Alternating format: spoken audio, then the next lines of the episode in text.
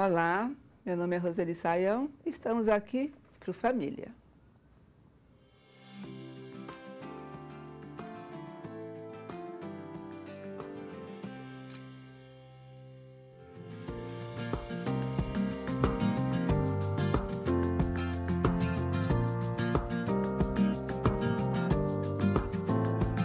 Hoje a Gislaine, que é de Tubarão, Santa Catarina, gente, propõe uma conversa que vai incomodar tanta gente, mas vai incomodar, mas nós vamos enfrentar. E a conversa é sobre filhos dormindo na cama com os pais. Mas olha só que história, né? A Gislaine tem um casal, um menino de 12 e uma menina de 9. E eles sempre passaram para a cama da mãe. Acontece que a Gislene se separou do pai das crianças. E agora as crianças simplesmente se apossaram da cama da mãe. E aí ela, ela pergunta, né? Isso prejudica ou vai prejudicar o desenvolvimento deles? E pede uma orientação. Então, antes da orientação, vamos entender. Dos 9 aos 12 anos, já é final da infância, 12 anos, já é o início da adolescência. Muitos garotos de 12 anos já entraram com tudo na puberdade e na adolescência, às vezes até antes da puberdade acontecer. Então, puberdade, o que é? É o primeiro sinal de que o organismo, o corpo, está pronto para uh, agir como se fosse corpo de adulto. A primeira ejaculação no menino e a primeira menstruação na menina são sinais de que a puberdade chegou. Antes a puberdade inaugurava a adolescência, mas agora não, viu gente? Agora a adolescência começa antes da puberdade. Então, 9 e 12 anos, as crianças, principalmente o menino, né? Essa é uma fase que eles pensam muito em questões da sexualidade, porque é uma grande descoberta, que não é mais é, no olhar da criança, é no olhar já de um adolescente. Dormir junto com a mãe não pode ser legal, gente. Pensa um pouco na situação do menino e aí ele dormindo com a mãe e mais, né?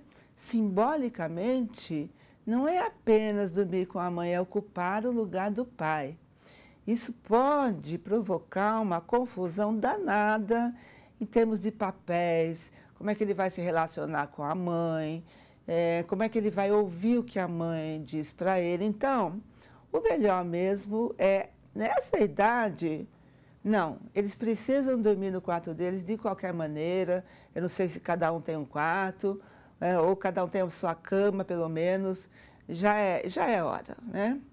Mas vamos aproveitar aí o tema que ela nos trouxe e vamos falar um pouco das crianças menores, né? Eu conheço inúmeras famílias, inúmeras famílias que enfrentam essa questão de os filhos acordarem no meio da noite e ir para a cama da mãe, chora, faz um escândalo. E aí, como os pais estão cansados, aceitam o filho na cama e aí vai acostumando e é difícil tirar esse hábito daí. Então, a primeira coisa que eu digo é, é bom a gente não começar com esse, com esse hábito, porque eh, tirar o hábito é mais difícil, muito mais difícil do que manter o filho lá na cama. Dá trabalho? Dá, gente. Dá trabalho levantar, deixar uma cadeira lá no quarto deles para sentar um pouquinho, para quietar também a criança e não deixar ela abandonada, né? No, no medo que ela está sentindo, porque o medo da criança é real. O motivo pode ser imaginário, mas o medo é bem real. Tem criança que acorda com taquicardia por conta do pesadelo, né? Então a gente não deve e a gente não pode abandonar a criança, mas não precisa trazer para a nossa cama. A gente pode ir lá, falar baixinho com ele, cantar uma canção, contar um, pedaço de uma história e dizer agora precisamos todos dormir. E gente, dormir cada um na sua cama só é, é só faz bem para a saúde física e mental de todos. Porque dormir com alguém, três numa cama, quatro numa cama, ninguém dorme bem. A criança e o adolescente precisam de um sono reparador. Eles gastam muita energia e precisam no dia seguinte está bem. E uma noite de sono tranquila, no seu espaço, no seu lugar, ajuda a construir o seu lugar simbólico na família e contribui para que a saúde física se desenvolva melhor também. Fica doente, fica manhoso, nada de, de ruim eh, pode acontecer quando a gente recebe o filho doente na cama, fica um pouco com ele lá um dia no máximo, mas acabou a doença, volta para a cama. Essa é a melhor maneira, tá bom? Eu adoro quando vocês mandam esses temas espinhosos que incomodam muita gente, que cutucam a gente. E a gente, às vezes, fica escutando essa conversa de filho na cama, não é legal. E a gente lembra quantas noites já passei com meu filho na cama, né?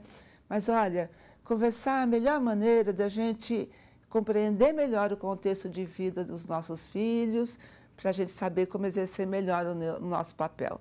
Manda suas questões aí para o link abaixo, que eu estou esperando. Até a próxima.